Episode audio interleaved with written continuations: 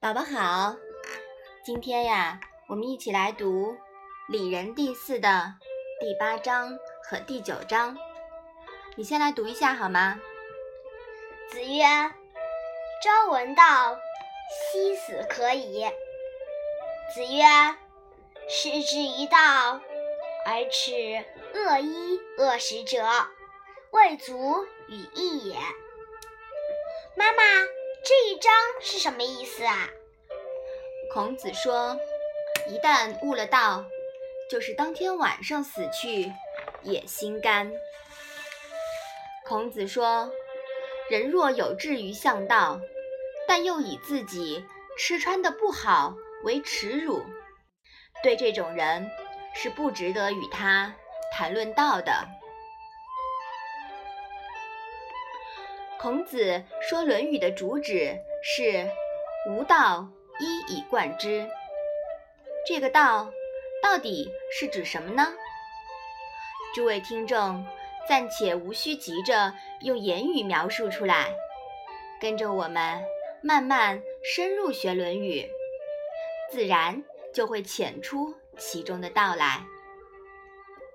一个人经过不惑之后，若达到知天命的境界，对世事看开了，放下了，开悟了，开悟也许就是明道了吧。只要开悟了，这辈子呀就没白活，多活一天赚一天。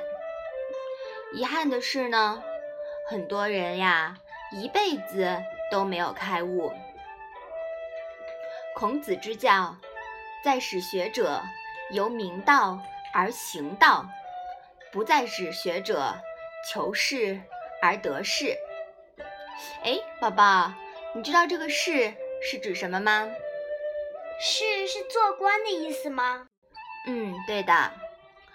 若学者由此得势了，亦将借势以行道。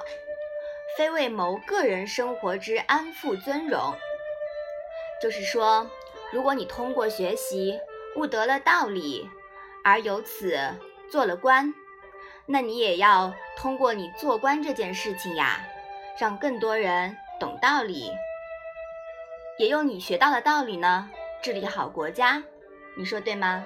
嗯。所以啊，来学于孔门、孔子之门者。孔子必先教其至于道。一个人明道的标准很难判断，但判断没有悟道却容易得很。如果太过于计较吃的奢华、穿着光鲜等面子上的事情，则可以肯定啊，他还远远没有入道。这样的人还欲于气。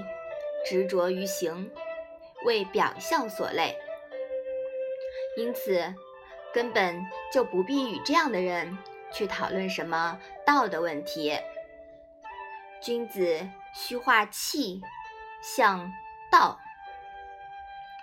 孔子曾说：“大道之行，天下为公。大道即天道，天道是不以人的意志。”为转移的道，永远处于在变化时移中。你以为属于自己私产的东西，其实都是属于大自然的；你以为可以永久占有的财富，其实都只是替天道临时掌管。连人类自己都是属于自然的。谈何永久占有自然的东西呢？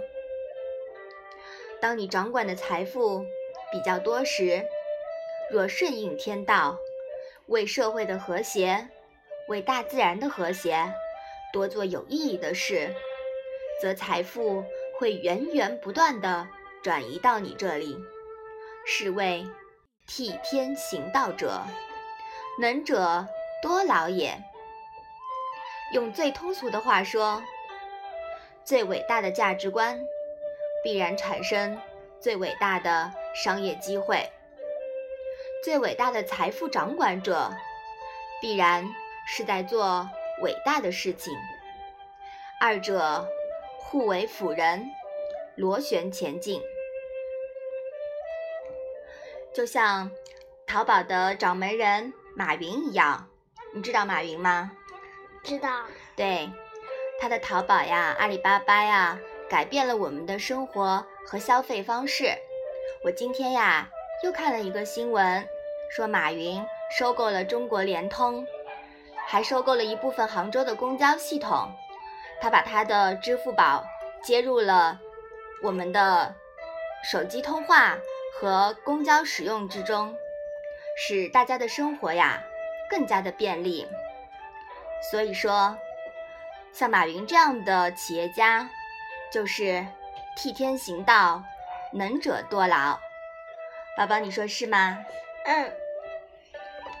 反之啊，侥幸得财者，若存怀居占有之心，贪图一劳永逸，则最终必将失去财富，且尤需警惕，德不配位，必惹灾殃。妈妈，我要做一个懂道理的人。嗯，是的。宝宝呀，你慢慢的学，一定会越来越懂道理的。好，我们把这两章复习一下吧。子曰：“朝闻道，夕死可矣。”子曰：“士之于道，而耻恶衣恶食者，未足与义也。”嗯，好的。那我们今天的《论语》小问问呀。就到这里吧，谢谢妈妈。